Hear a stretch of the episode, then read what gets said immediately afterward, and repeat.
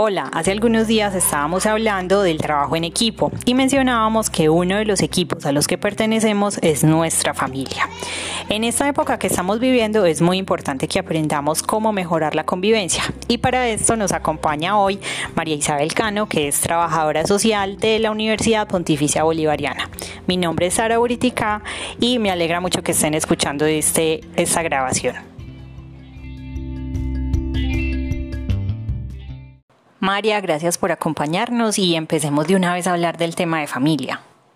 Hola Sara, hola a todos. Bueno, eh, lo primero que tenemos que saber es que la familia es un grupo de personas que se cuidan entre sí, que tienen tres funciones fundamentales. La primera es brindarse afecto, amor, cariño y respeto. La segunda es que haya una solvencia económica, es decir, que se puedan satisfacer las necesidades básicas como la alimentación, un lugar donde vivir, qué ropa ponerse. Y la tercera es que haya una transmisión de cultura, es decir, en la familia aprendemos los valores, los principios, las formas como concebir el mundo. Y la tercera es la transmisión de la cultura, es decir, que en la familia aprendemos los principios, los valores, las maneras en las que nos tratamos con las demás personas. Con esas tres funciones tenemos que tener claro entonces que la familia, aparte de ser un grupo de personas que se cuidan y se aman, también tienen unos objetivos comunes. Esos objetivos comunes varían de familia a familia, pero principalmente es la educación de los hijos y poder compartir espacios de recreación y de aprendizaje. Para que haya una buena convivencia y sana dentro de las familias tiene que existir dos elementos fundamentales. El primero son las normas o los límites que se establecen dependiendo de la autoridad, es decir, papá y mamá son quienes deciden cuáles son las normas en el hogar y las personas menores o los hijos son quienes siguen estas normas. El modelo que usamos hoy de familia habla de una familia democrática, es decir, las normas, a pesar de que las ponen papá y mamá, pueden ser negociadas también por sus hijos. Y, el y la segunda característica para que haya una buena convivencia es eh, que haya roles bien establecidos.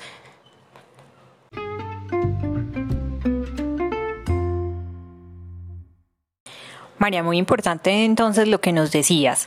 Nos estabas hablando de normas y de roles, ¿cierto? Cada familia, de acuerdo como a sus costumbres o a sus vivencias o a las personas que estén, entonces definen cuáles son las normas del hogar. Pero sí quisiera que habláramos un poquito más de, de los roles, qué significan los roles o cómo se establecen, siempre son los mismos.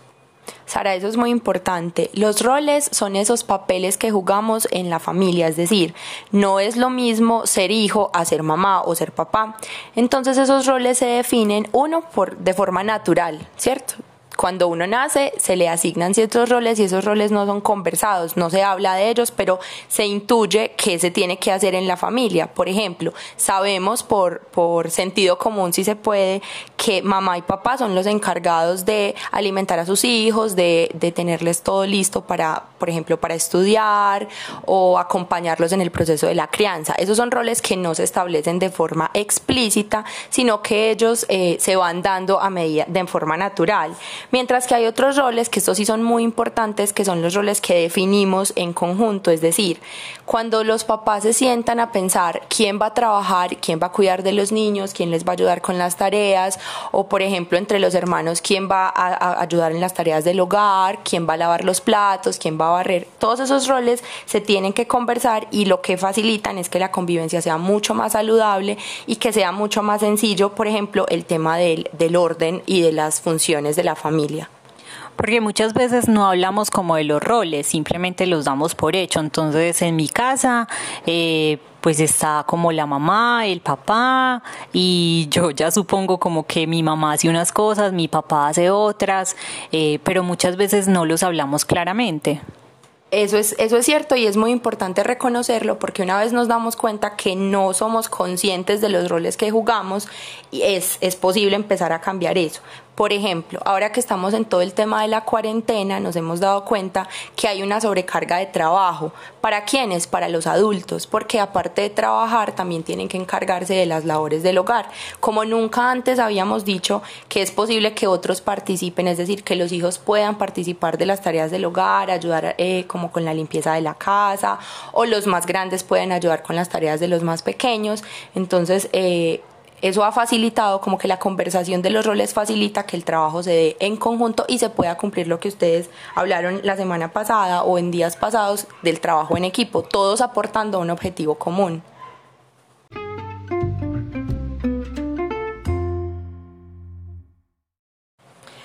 María, como ahora con todo el tema de la cuarentena, pues muchas cosas han cambiado en las casas.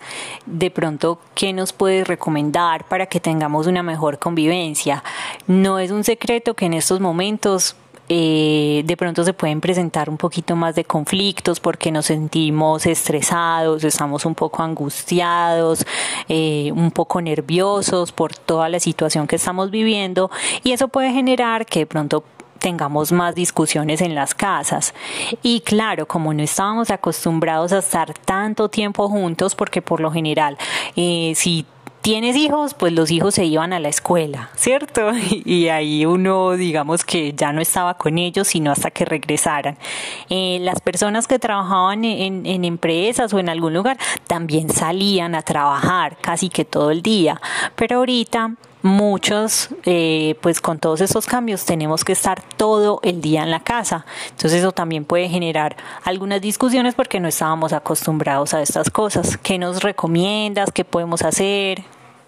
Bueno, Sara, eh, lo primero que hay que pensar es que la casa es un espacio que tiene que ser seguro para todas las personas que viven ahí. Entonces, lo primero es respetar mucho los tiempos y, y como los espacios de cada persona. Es decir, si bien pasamos todo el día en casa y los niños estudian en casa y las personas adultas trabajan en casa, entonces todo ese estrés académico y laboral se transmite de unos a otros todo el día.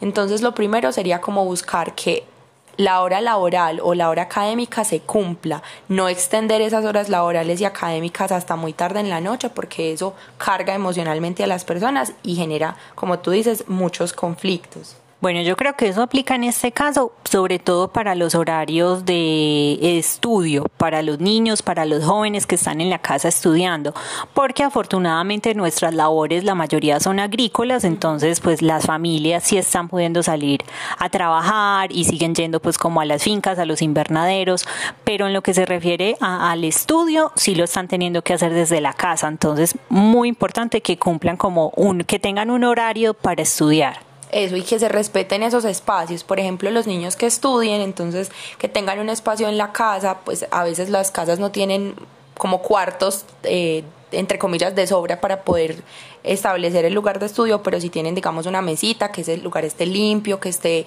que no tenga muchas cosas, que no pase mucha gente y que se respete ese tiempo de estudio para que la carga no sea muy fuerte y ya después se puedan hacer otras actividades de esparcimiento, que sería como el segundo punto, que es buscar actividades que se puedan hacer juntos en familia para un poco sacar el, el, tema del estrés, es decir, jugar cartas, eh, ver alguna película, escuchar música juntos, si les gusta bailar, entonces de, de pronto designar un día en la semana donde puedan bailar un rato, eh, o la lectura si les gusta, pueden jugar eh, pueden cocinar juntos, ¿cierto? Como actividades que puedan integrarlos, porque ahorita hablábamos de los espacios, de respetar espacios, entonces ahora también tenemos que buscar espacios donde nos podamos juntar a hacer cosas juntos, eso como en un segundo punto. Entonces pueden ser cosas cotidianas, lo de cocinar juntos, todos los días tenemos que cocinar, entonces, ¿por qué no un día a la semana eh, hacemos alguna de las comidas juntos o nos sentamos todos a comer?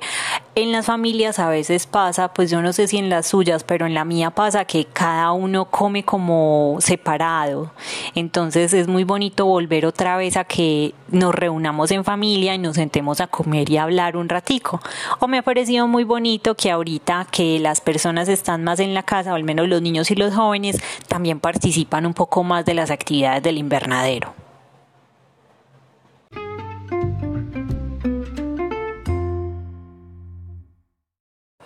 Otra cosa importante que nos ayuda mucho a la sana convivencia, sobre todo en estos días donde pasamos tanto tiempo en casa, es buscar tener una comunicación asertiva. ¿Eso qué quiere decir?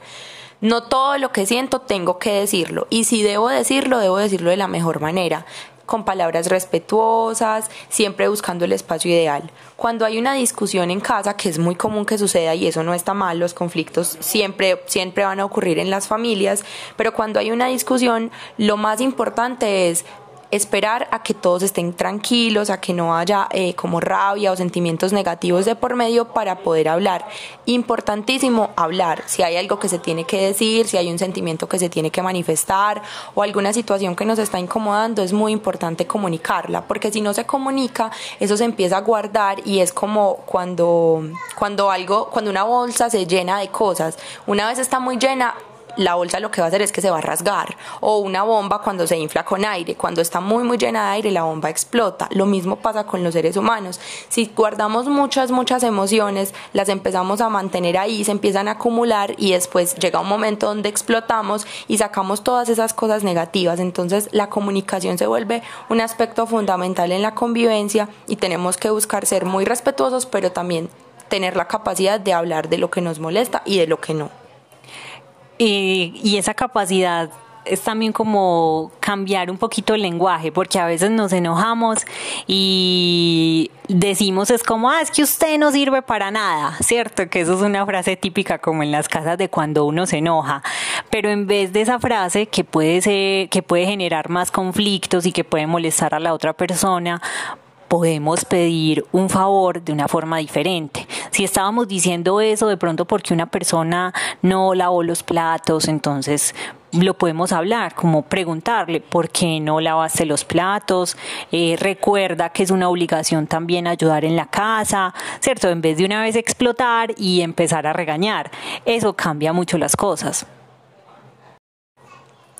Y el último elemento que me gustaría que, supieran es el tema de la empatía. La empatía es esa capacidad que tenemos de ponernos en los zapatos del otro para poder entender que no siente igual que yo. Por ejemplo, eh, cuando alguien llega muy cansado, a veces de pronto no está con la mejor actitud y nosotros de una como que nos enojamos, ah, se llegó muy mal geniado, es que siempre es muy mala clase, pero en realidad puede que haya tenido un mal día, que, que no le haya ido muy bien en el trabajo, entonces es tratar de entender un poquito a la persona, ¿sí?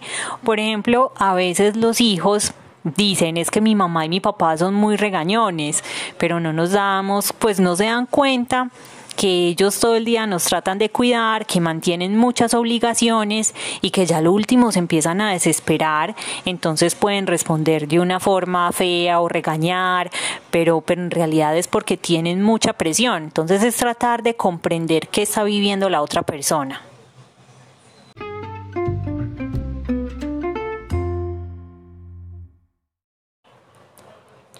Para cerrar, quiero que recordemos que la familia es el primer grupo humano de referencia, es decir, es el primer equipo al que pertenecemos donde aprendemos cómo se relacionan las personas, la forma en la que nos tratamos, como les dije al principio, los, los valores, la ética.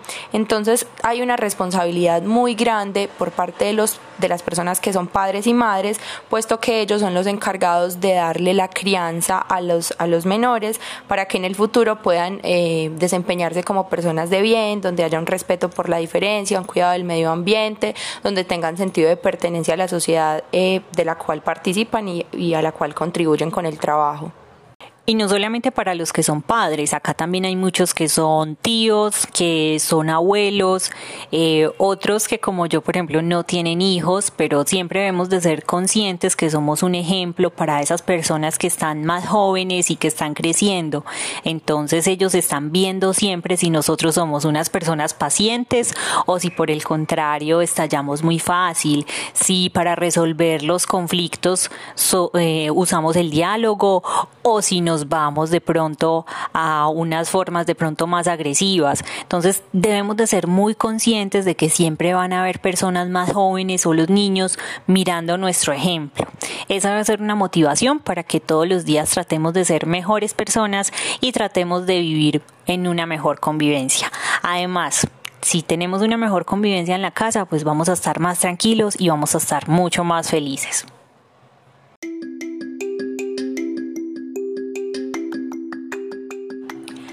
María, muchas gracias por acompañarnos y por compartirnos todo este conocimiento.